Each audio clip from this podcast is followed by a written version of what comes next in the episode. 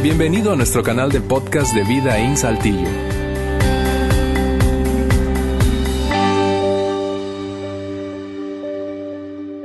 Pues muy buenas tardes. Gracias, muchas gracias. Es un honor para mí estar aquí con ustedes y formar parte de la familia Vidaín. Muy contento igual que ustedes porque soy orgullosamente mexicano. Y, lo que hizo la selección, pues es, una gran enseñanza, creo, para todos nosotros, de alguna forma muy, pero muy distinta, pero no deja de ser una enseñanza para nosotros. Estoy, te digo, estoy contento de estar contigo hoy para traer la segunda parte de esta serie tan interesante, Cartas al próximo presidente. Y, y, pensamos que esta es una serie sumamente relevante para ti para mí, porque estamos a 14 días, lo creas o no, estamos a 14 días, dos semanas. Este eh, dentro de dos semanas, en domingo, vamos a estar votando por el próximo presidente. Así que estamos sumamente emocionados y pensamos que esta serie puede ser muy, pero muy relevante para todos nosotros. Y, mira, eh, en los últimos meses hemos estado viendo a, los candidatos darse con todo, ¿no es cierto? A través de la televisión, en, las redes sociales, eh, por ahí se dejan ir y le tiran uno al otro y así están duro, duro, duro. Y por ahí de repente dejan a ver una que otra propuesta pero son buenísimos para tirarse carrilla, para tirarse fuerte unos a otros. Y, y, y, seguramente tú ya tienes una opinión. Tú ya escuchaste a los diferentes candidatos, has visto los debates y tú ya tienes una opinión respecto a eso. Así que como nosotros somos buenísimos para dar buenas ideas y decimos, mira, no, lo que debería hacer es esto, para la inseguridad hace falta hacer esto otro, nosotros ocupamos tal o cual cambio, todos nosotros tenemos muy buenas ideas, definitivamente. Así que nosotros dijimos, oye, ¿qué sería ¿O cómo se vería tener la oportunidad de escribirle una carta al próximo presidente? Si, si nosotros tuviéramos la oportunidad y la seguridad de que esa carta va a llegar a sus manos, ¿qué le diríamos al presidente? ¿Qué le dirías tú? ¿Qué le diría yo a ese presidente? ¿Le haríamos un reclamo? ¿Le haríamos un consejo? ¿Le haríamos una petición especial? ¿Qué es lo que tú y yo le diríamos al próximo presidente y por eso fue que decidimos hacer esta serie. Mira, la realidad es que el motivo por el que decidimos hacer esta serie, además de que es muy, pero muy relevante para todos, es que en la Biblia encontramos muchas historias, historias fascinantes que nos hablan acerca de personas que tuvieron la oportunidad de, estar cerca de funcionarios públicos, de gente muy, muy importante, líderes de naciones, y esas personas llegaban y se acercaban con ellos y les decían, mira, Déjame decirte algo, esto es lo que tú tienes que hacer. Esto es lo que tú necesitas arreglar, esto es lo que tú necesitas cambiar. Así que nos pareció interesante, ¿por qué no ver algunas de esas historias? Y vamos a ver tres historias. La semana pasada Alejandro arrancaba compartiéndonos acerca de un rey y un consejo que le dieron a ese rey. Hoy estaremos hablando acerca de, de un gobernador. Quizás tú no sabías que en la Biblia hay gobernadores. Bueno, un gobernador va a estar, vamos a estar viendo la vida de él. Y la próxima semana Juan nos va a hablar acerca también de un faraón. El consejo que, que Dios le da al faraón. Y yo creo que de, esa, de esas tres grandes historias que son fascinantes, te repito, y que tú puedes leer en tu Biblia, podemos extraer principios, principios de liderazgo que son muy, pero muy valiosos para ti y para mí, porque donde quiera que tú te encuentres, tú de alguna forma, tú y yo estamos liderando. Tú lideras tu hogar, tú lideras tu casa sea que eh, eres una, una familia o, eres madre soltera o lo que sea, pero tú de alguna forma estás liderando. Tú eres un empresario, tú eres un hombre de negocios, tú estás liderando. Quizá tú eres el jefe, eres supervisor, gerente y todos nosotros estamos, estamos liderando. Así que nos pareció muy, pero muy relevante hacer eso y decir, bueno, ¿qué es lo que le diríamos? Ahora, mira, vamos a estar eh, en, en, en, un pasaje que se encuentra en Nehemías. Nehemías es un, un líder muy, pero muy reconocido donde podemos extraer grandes principios de liderazgo. Pero, pero antes de, de entrar a Nehemías, déjame decirte a dónde quiero llegar. Yo creo que el punto es que todos nosotros, tú y yo, en algún momento de nuestra vida, nos hemos encontrado bajo liderazgo o bajo autoridad que no respetamos. Tú y yo hemos experimentado en diferentes puntos en nuestra vida, hemos experimentado liderazgo o autoridad que no respetamos. Quizá eso fue o tú lo viste en tu casa, quizá fue en el anterior trabajo o en el trabajo en el que estás hoy. Tú no respetas a tu jefe, tú no respetas al dueño, no respetas a la persona que está encima de ti.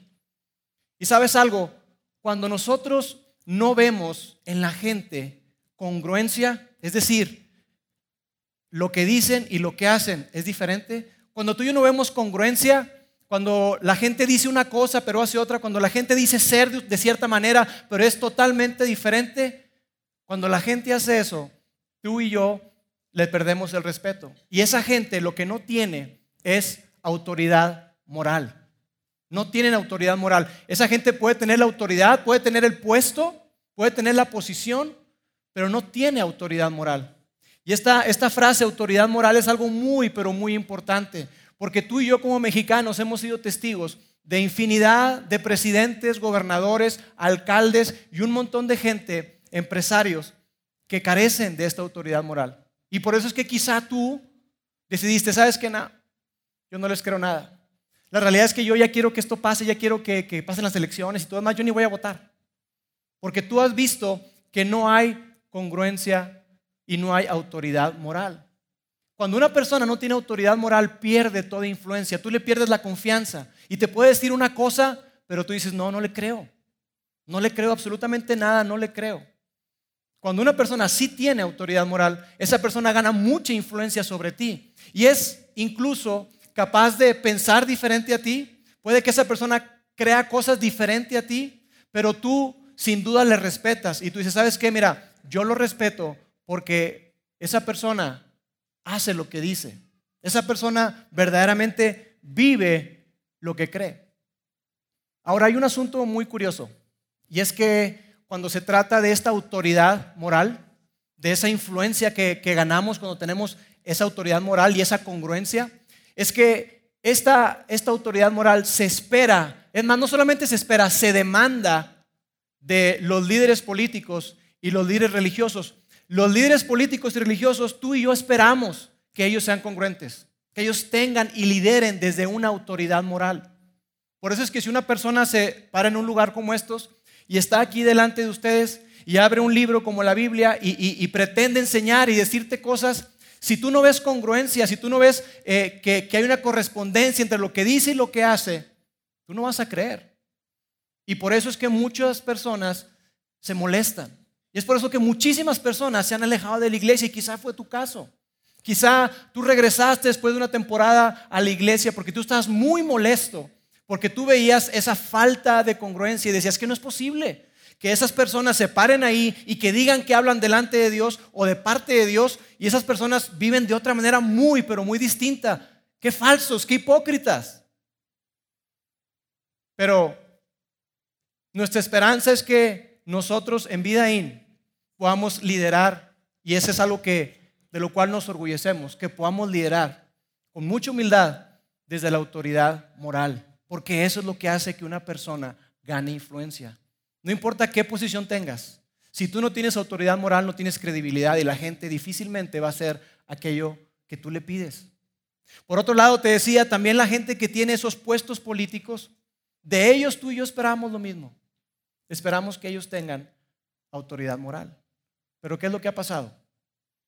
Que cada sexenio, que cada vez que hay elecciones para gobernador, para alcalde, para senador, para diputados, tú y yo hemos, sido testigos, y no quiero generalizar para nada, pero muchas personas que, que no lideran desde esta autoridad moral. Son personas que, que, dices tú, no, mira, la verdad es que mientras estaban en campaña, no, hombre, de lenguas echan un chorro de tacos. Porque hablan y hablan y hablan y hablan y hablan y, la realidad es que prometen un montón de cosas y nada, como dice la canción. Prometen muchas cosas, pero la hora de la hora, cuando ya llegan al puesto y están ahí en su oficina o cuando tienen la posición, esas personas no cumplen, no nos cumplen.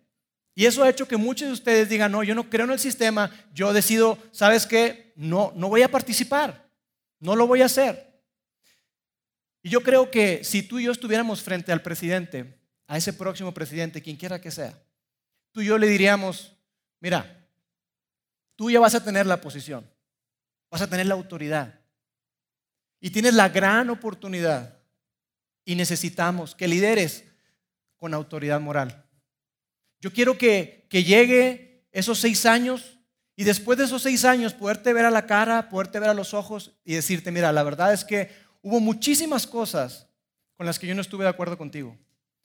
No me, no me gustó quizá cómo manejaste tal o cual asunto, Algunas leyes que tú permitiste que, que, pasaran, no estuve de acuerdo con ellas. La manera en que se manejó la economía, yo pensaba que las exportaciones así, WhatsApp, mil cosas tú y yo podemos pensar. Pero, ¿sabes qué, presidente?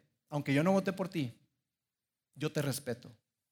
Te respeto porque tú eres una persona que hace lo que prometió, que hace todo aquello que dijo, que lidera desde una autoridad moral y no solamente desde la posición. Y, te decía, hoy vamos a ver el libro de Nehemías que está en el, en el Antiguo Testamento. Y, antes de, entrar a, ese libro, que es sumamente interesante, yo quiero decirte algo. Mira, quiero decirte que, que no pretendo cambiarte de partido, no pretendo que tú cambies de candidato, no pretendo que haya algo en la historia que te voy a compartir en lo cual tú te identifiques y digas, ah, ya sé, ellos quieren que yo vote por, para nada, para nada, para nada. Porque la realidad es que nosotros no teníamos por qué ponernos a nosotros mismos la soga al cuello y decir, vamos a hablar de política, sí. No. Simplemente porque pensamos que, en esta historia de, de Nehemías hay muchos principios para todos. No tenemos ninguna agenda oculta y hay muchos principios de liderazgo que pueden ser útiles para ti y para mí en nuestra vida. Porque tus hijos, mis hijos, es lo que esperan de nosotros. Así que vamos a entrar a, Nehemías y déjame darte un poquito de contexto. Nehemías eh, es un libro, te digo, extraordinario y, resulta que la semana pasada arrancábamos hablando acerca de Nabucodonosor, de Nabu, ¿se acuerdan? Y hablábamos de que el pueblo de Israel fue castigado por Dios.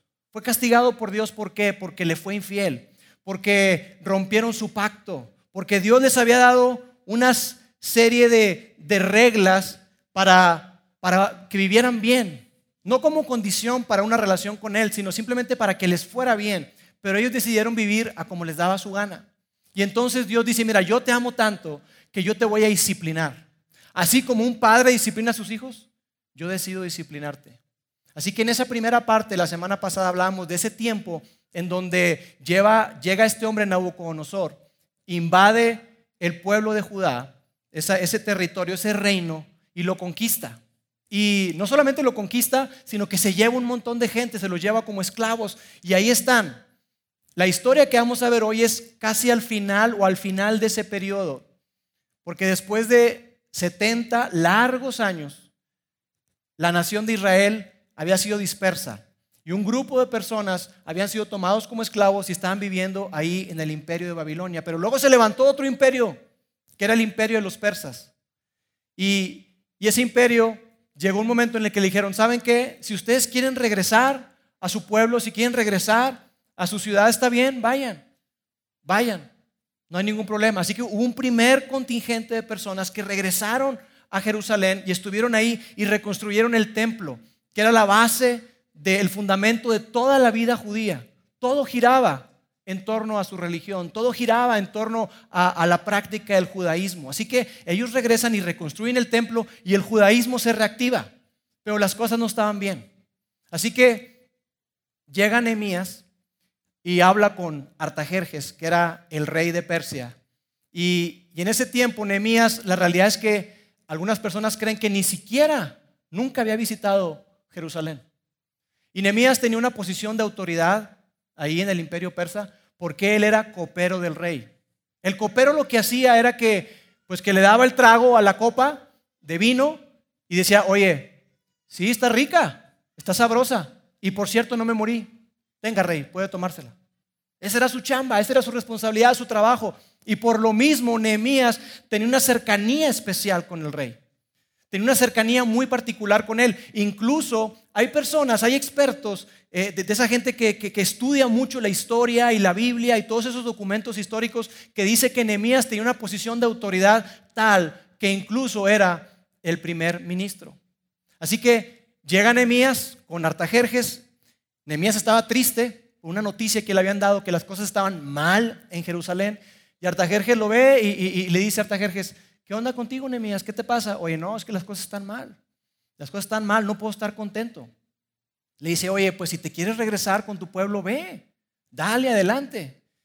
Y Nehemías dice, pues sí, está chido. Gracias por la oportunidad, pero la realidad es que yo no nada más quiero regresar. yo quiero regresar y tener la oportunidad de reconstruir los muros. ¿Me darías chance de reconstruir los muros, Rey Artajerjes? Porque una ciudad, para ti, para mí, un muro hoy no representa gran cosa. Pero en aquella época, una ciudad sin murallas estaba totalmente desprotegida, estaba vulnerable. Así que Nehemías le dice al rey, oye, ¿me das chance de reconstruir los muros? Y el rey le dice, sí, dale, dale más, mira Nehemías, vamos a hacer esto. Yo te aprecio tanto, te has tomado tantas copas que quién sabe si estarían envenenadas o no, ¿verdad?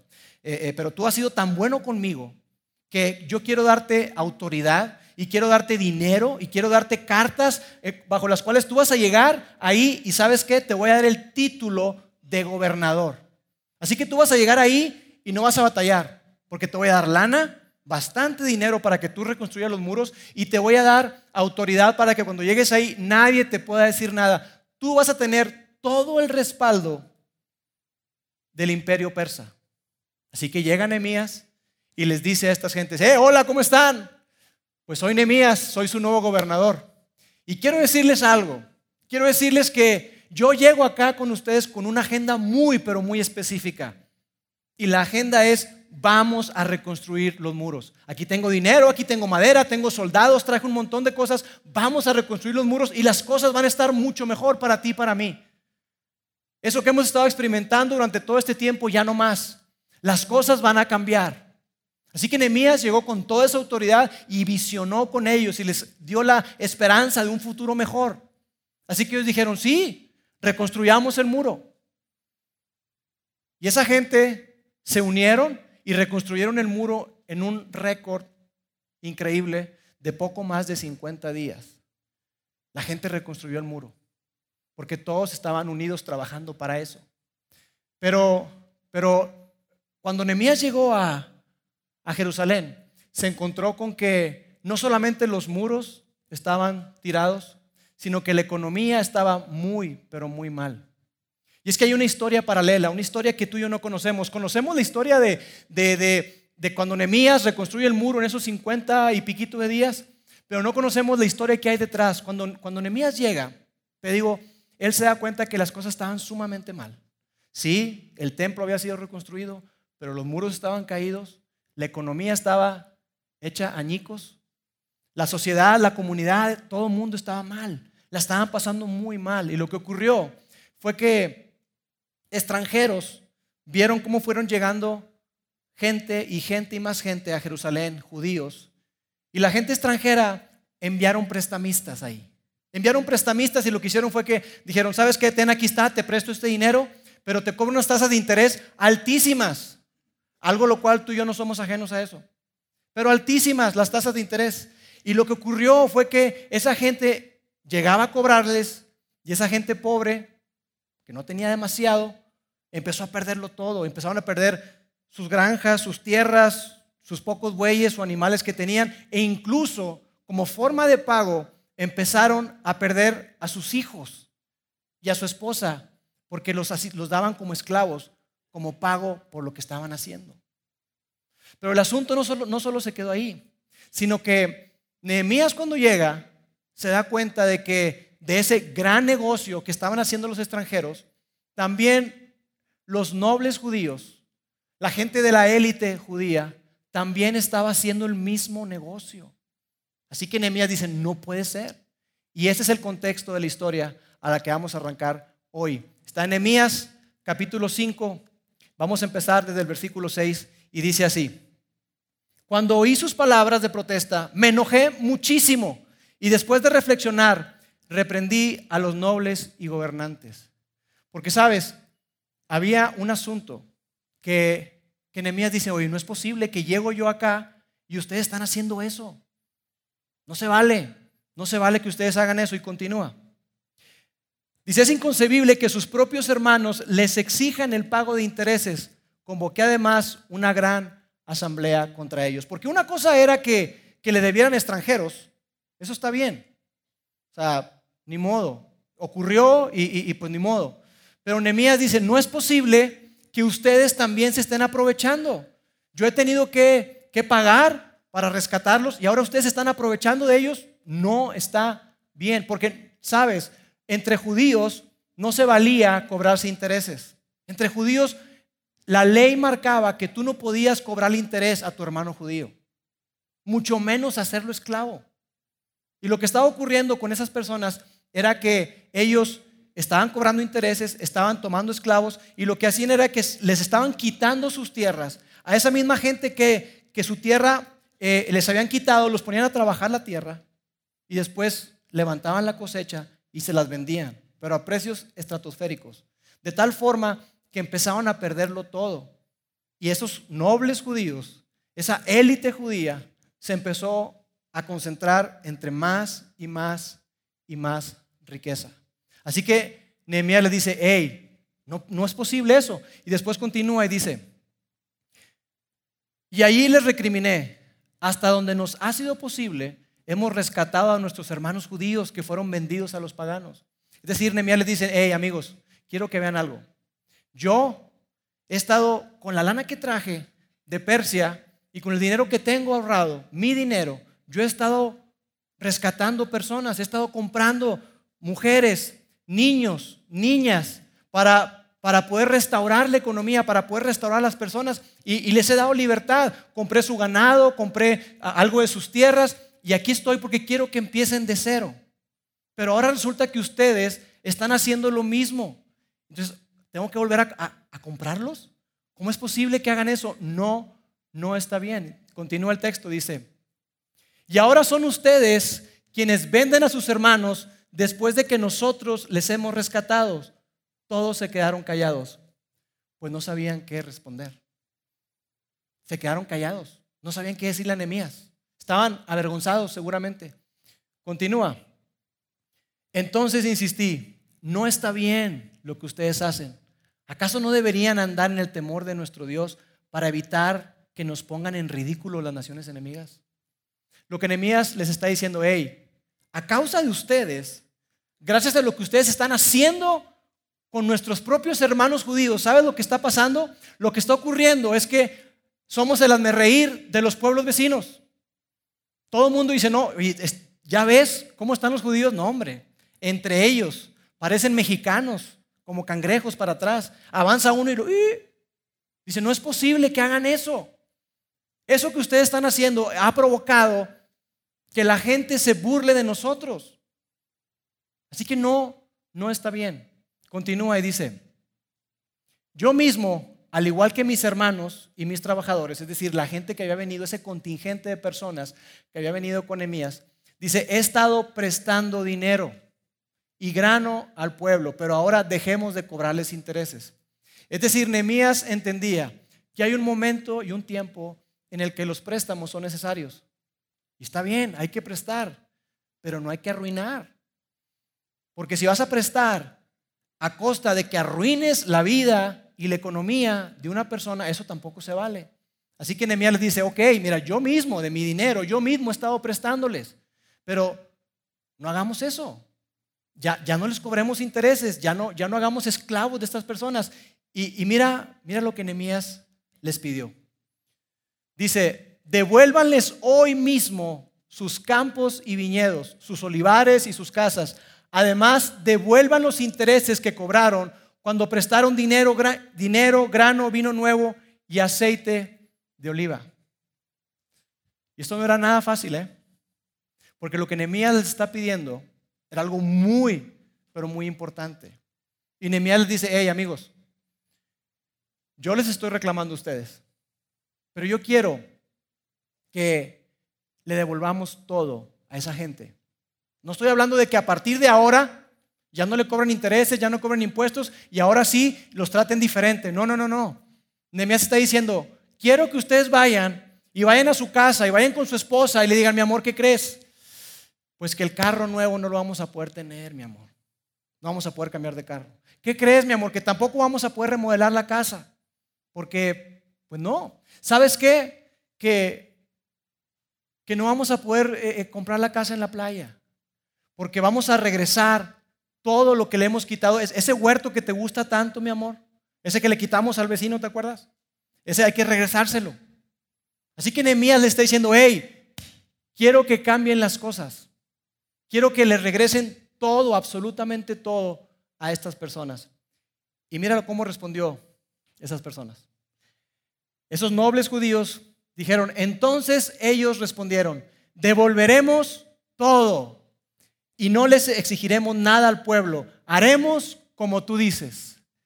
Y cuando tú escuchas esto, dices, no, no, no, no, por eso está en la Biblia, es una historia, o sea, no. Es fantasía, o sea, ¿quién hace eso, Lauro? Por supuesto que no. Y tú y yo podemos pensar eso. ¿Sabes por qué? Porque quizá no conocemos el resto de la historia. Mira qué fue lo que hizo Nehemías. Dice, luego llamé a los sacerdotes e hice que los nobles y los funcionarios, funcionarios juraran que cumplirían su promesa. Es decir, tú y yo vemos ese pasaje anterior, ese texto, que dice, sí, claro, lo vamos a hacer. Y tú dices, no, no, no, no, no. Ese cuento no. Nehemías tampoco se creyó el cuento.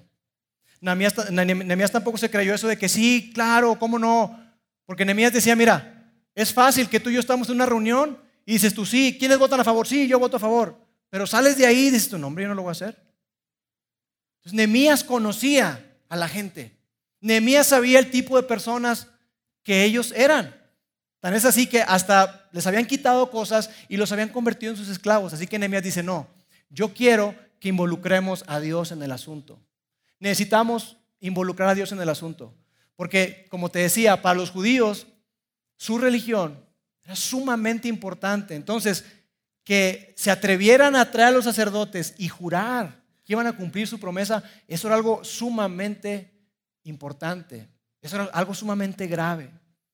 Así que eso fue lo que hizo, lo que hizo Nehemías. Y después continúa y dice, luego me sacudí el manto y afirmé, así sacuda a Dios y arroje de su casa y de sus propiedades a todo el que no cumpla esta promesa. Así lo sacuda Dios y lo deje sin nada. Y si te fijas aquí está con exclamación, signos de exclamación. Porque Nehemías está apasionado, Nehemías está molesto, Nehemías está indignado. Y dice, hey, Dios ya está en este asunto, ¿eh? Y mira, puede que me engañes a mí, Puede que engañes a tus hermanos, puede que tú engañes a todo el mundo, pero a Dios, a Dios no lo puedes engañar. Así que yo le estoy pidiendo a Dios que se involucre. Y le estoy pidiendo que, que la manera en que se involucre es que si ustedes salen de aquí, de esta reunión, y ustedes no cumplen lo que prometieron, yo le estoy pidiendo a Dios, y se los digo en su cara, le estoy pidiendo a Dios que les vaya mal. Le estoy pidiendo a Dios que les quite todo, que les quite la salud, que les quite a sus hijos, que les vaya mal en, sus relaciones, en sus finanzas, que les vaya muy mal, que se queden sin nada. Así de importante es esto para mí. Es lo que Nehemías les dice.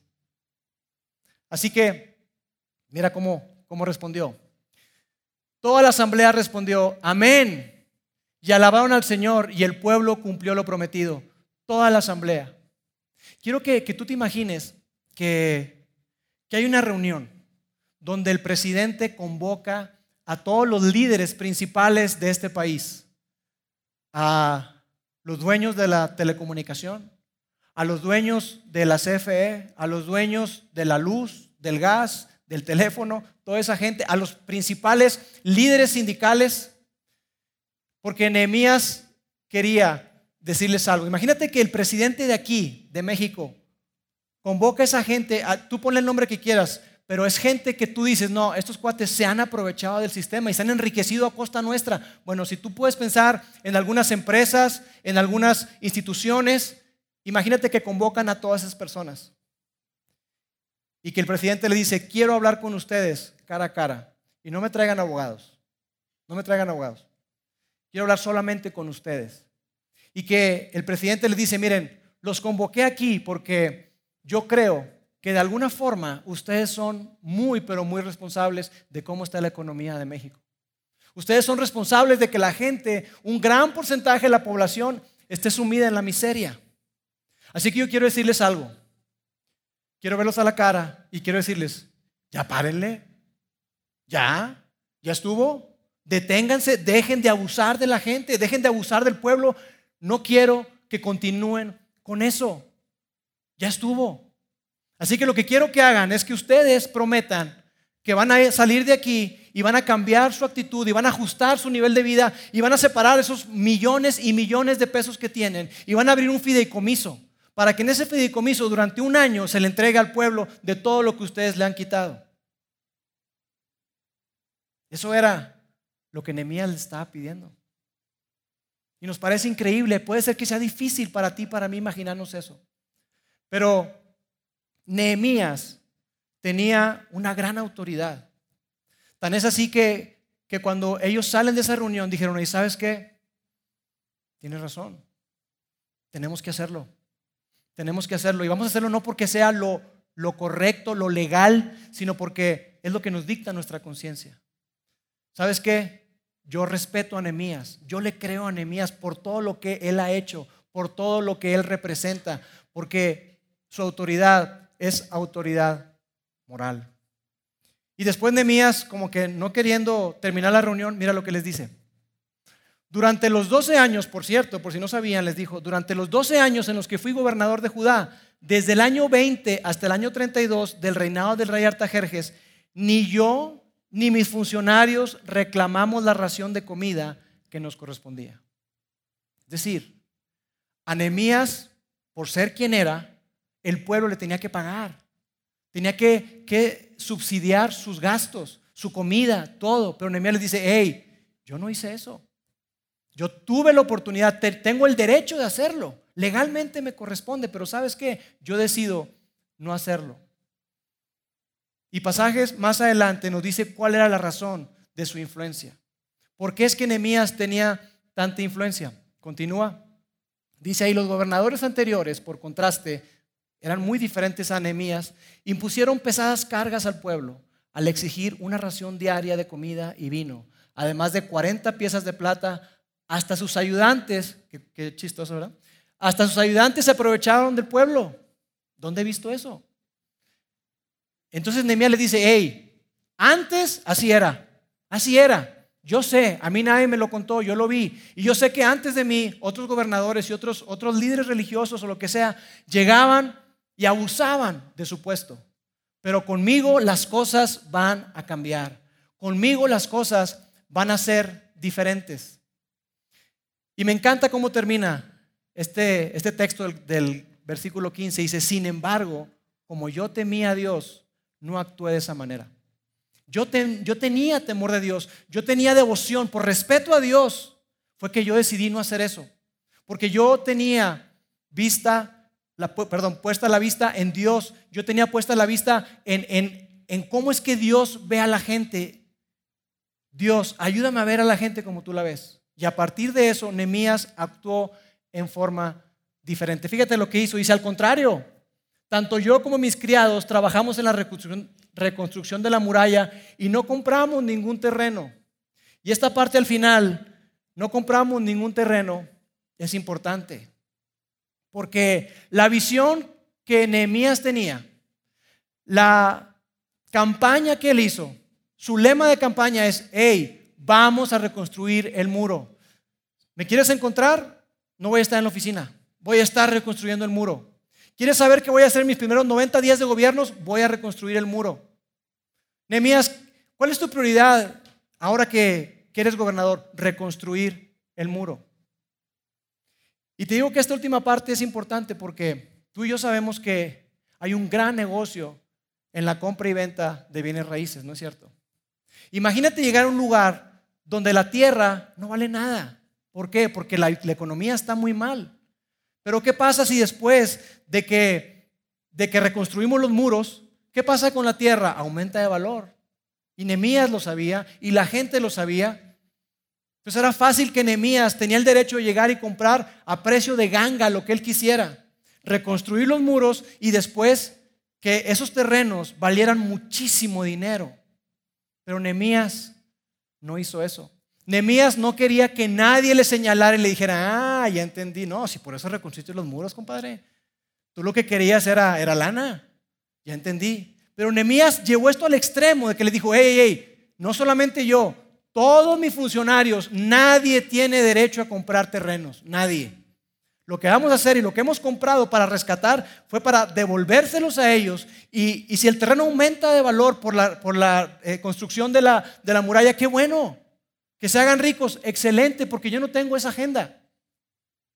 Así que él quería que nadie tuviera nada que reprocharle, que nadie tuviera nada que decirle respecto a eso. Continúa y dice, no pedí nada, aunque con frecuencia daba de comer a 150 funcionarios judíos en mi mesa, sin contar a todos los visitantes de otras tierras. Las provisiones que yo pagaba todos los días incluían, y ahí señalo, él las pagaba, no el pueblo. Mira todo lo que, lo que comían, comían bastante bien. Un buey, seis ovejas o cabras selectas y una gran cantidad de carne de ave. Además, cada diez días necesitábamos una abundante provisión de toda clase de vino. Eso es lo que Nehemías de su bolsa él estaba pagando. Él decía, ¿sabes qué? Yo no lo voy a hacer. Yo no voy a reclamarles a ustedes que ustedes paguen. ¿Sí? Continúa y dice, sin embargo, rehusé exigir la ración que me correspondía como gobernador porque el pueblo ya tenía una carga pesada. ¿No es cierto que a ti y a mí nos molesta mucho cuando las cosas están tan mal económicamente y tú ves la opulencia en la que viven algunos gobernadores, algunos alcaldes, algunos eh, presidentes y tú no puede ser, no manches. Y la gente pidiendo eh, eh, comida en la calle, no es posible. Bueno, Nehemías dice, yo no puedo aprovecharme, aunque me corresponde que me paguen, aunque me corresponde que me den, yo no voy a aprovechar eso. Para nada, yo no voy a aprovechar eso. Yo no voy a exigir la ración de comida que me corresponde. Y sabes, Nehemías, Nehemías tenía una gran autoridad moral. Nehemías tenía congruencia. Y mira cómo termina este pasaje que estamos leyendo juntos. Oh Dios mío, acuérdate de todo lo que he hecho por este pueblo y bendíceme. Acuérdate, Dios. Acuérdate, Dios, de todo lo que he hecho por ellos. Nehemías tenía una gran autoridad moral. Y por eso es que podía exigir. Mira, esta semana pasada estuve con una persona que desarrolla liderazgo en jóvenes alrededor del mundo. En Singapur, en Australia, en África, en India, en, Europa, en un montón de partes. Y uno de los lugares que ella ha visitado es África.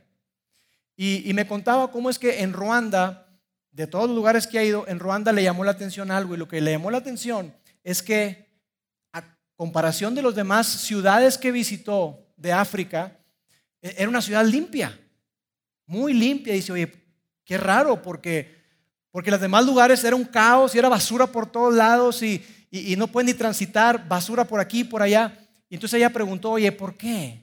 ¿Por qué es que esta ciudad, la capital de Ruanda, por qué es que está tan limpia? Y le dijeron, ah, porque es que se emitió una ley, un edicto, donde el presidente dice que todos los sábados tenemos que salir a recoger la basura.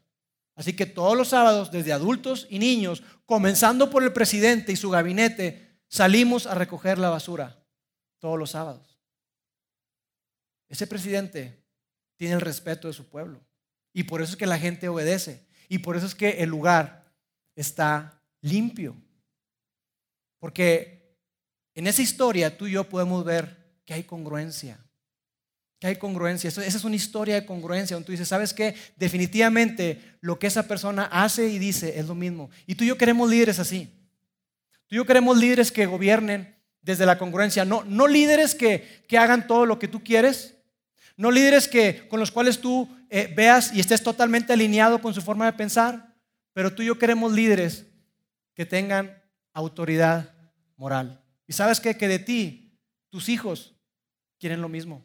Algo que yo le pido a Dios constantemente es, Dios, ayúdame a ser congruente todos los días de mi vida. Yo quiero que mis hijos vean que su papá dice una cosa y hace lo mismo, que su papá cree una cosa y vive de acuerdo a lo que cree. Eso es lo que cada uno de nosotros queremos para nuestras familias y es lo que deseamos de nuestras autoridades. Queremos ver congruencia. Y sabes, tú y yo sabemos algo, tú y yo sabemos que las acciones hablan más que las palabras. Tú sabemos que las acciones hablan mucho más que las palabras, son más poderosas, que las palabras convencen, pero los hechos arrastran. Ese es el tipo de gobierno que tú quieres. Es el tipo de presidente que yo quiero. Es el tipo de persona que yo quiero que me gobierne y que a lo mejor yo no voy a estar de acuerdo con todas sus ideas, no voy a estar de acuerdo en la manera en que va a gobernar ciertas cosas, pero yo sí lo voy a respetar porque fue congruente y porque está liderando con autoridad moral. Así que pensando en eso, Esta es la segunda carta que hemos construido para nuestro próximo presidente y vamos a leerla juntos. Ahí va la carta. Señor presidente, tenemos una gran expectativa de usted, que lidere con autoridad moral, que cuando comparemos lo que usted dice con lo que hace, no nos desanimemos, no nos demos por vencidos y dejemos de creer en el sistema. Queremos que lidere de tal forma que se gane nuestro respeto. Y para que eso suceda, debe haber congruencia entre lo que dice y lo que hace. Eso es lo único que le proporcionará la autoridad moral necesaria para dirigir e influenciar tanto los que votaron por usted el primero de julio como los que no. Le desafiamos a no vivir en duplicidad, es decir, que su vida pública y su vida privada reflejen los mismos valores. No sea una persona en lo público y otra en lo privado. Eso lo conectará con la gente y desafiará a los malos liderazgos, a ese montón de líderes malos que andan por ahí desde las altas esferas de poder hasta el hogar y la familia. Sea generoso. ¿Por qué no ser el primer presidente de nuestra generación que da un porcentaje de sus ingresos anualmente? Hágalo públicamente, de modo que disipe cualquier duda sobre su interés por los menos afortunados de la nación. En nuestro país hay división sobre cómo manejar la economía, la salud y las oportunidades de empleo. Una parte significativa de la población no compartirá sus creencias sobre cómo se deben abordar estos asuntos. Y no hay nada que usted pueda hacer al respecto, nada. Pero por favor, no haga nada que nos lleve a preguntarnos si realmente cree lo que dijo que creía acerca de esos temas. El liderazgo requiere credibilidad y eso solo es el resultado de la congruencia entre las palabras y las acciones.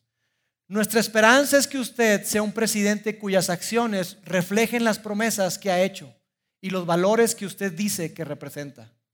Si ese es el caso, usted tendrá algo mucho más valioso que nuestra aprobación. Usted tendrá nuestro respeto. Atentamente, el pueblo de México. Oremos. Dios, ese es el tipo de liderazgo que yo quiero tener en mi familia. Es el tipo de liderazgo que quiero ver en la gente que está a mi alrededor, gente cercana. Es el tipo de líder que yo quiero ser para la gente que, que estoy dirigiendo, las diferentes áreas en donde estoy conectado. Dios, gracias porque tú nos demostraste tu congruencia cuando dijiste te amo y mandaste a Jesús tu Hijo a morir por nosotros. No solamente son palabras, tú lo respaldaste, Dios, al mandar a tu Hijo Jesús a morir por nosotros en la cruz. Ayúdanos, Dios, a vivir con congruencia, a gobernar nuestros hogares, nuestras industrias, cualquier cosa que estemos nosotros liderando con autoridad moral. Padre, te pedimos por el próximo presidente, bendecimos su vida y te pedimos, Dios, que Él pueda gobernar y liderar esta gran nación con autoridad moral y que nosotros como mexicanos tengamos la esperanza de que sí es posible cuando estamos conectados contigo. Te amamos Dios en nombre de Jesús. Amén y amén. Gracias por haber escuchado este podcast de Vida en Saltillo. Si deseas escuchar estos mensajes en vivo, te invitamos a que nos acompañes todos los domingos a nuestro auditorio. Para más información sobre nuestra ubicación y horarios, entra a vidainslt.org o síguenos en nuestras redes sociales como Facebook, Twitter e Instagram. Nos vemos la próxima semana.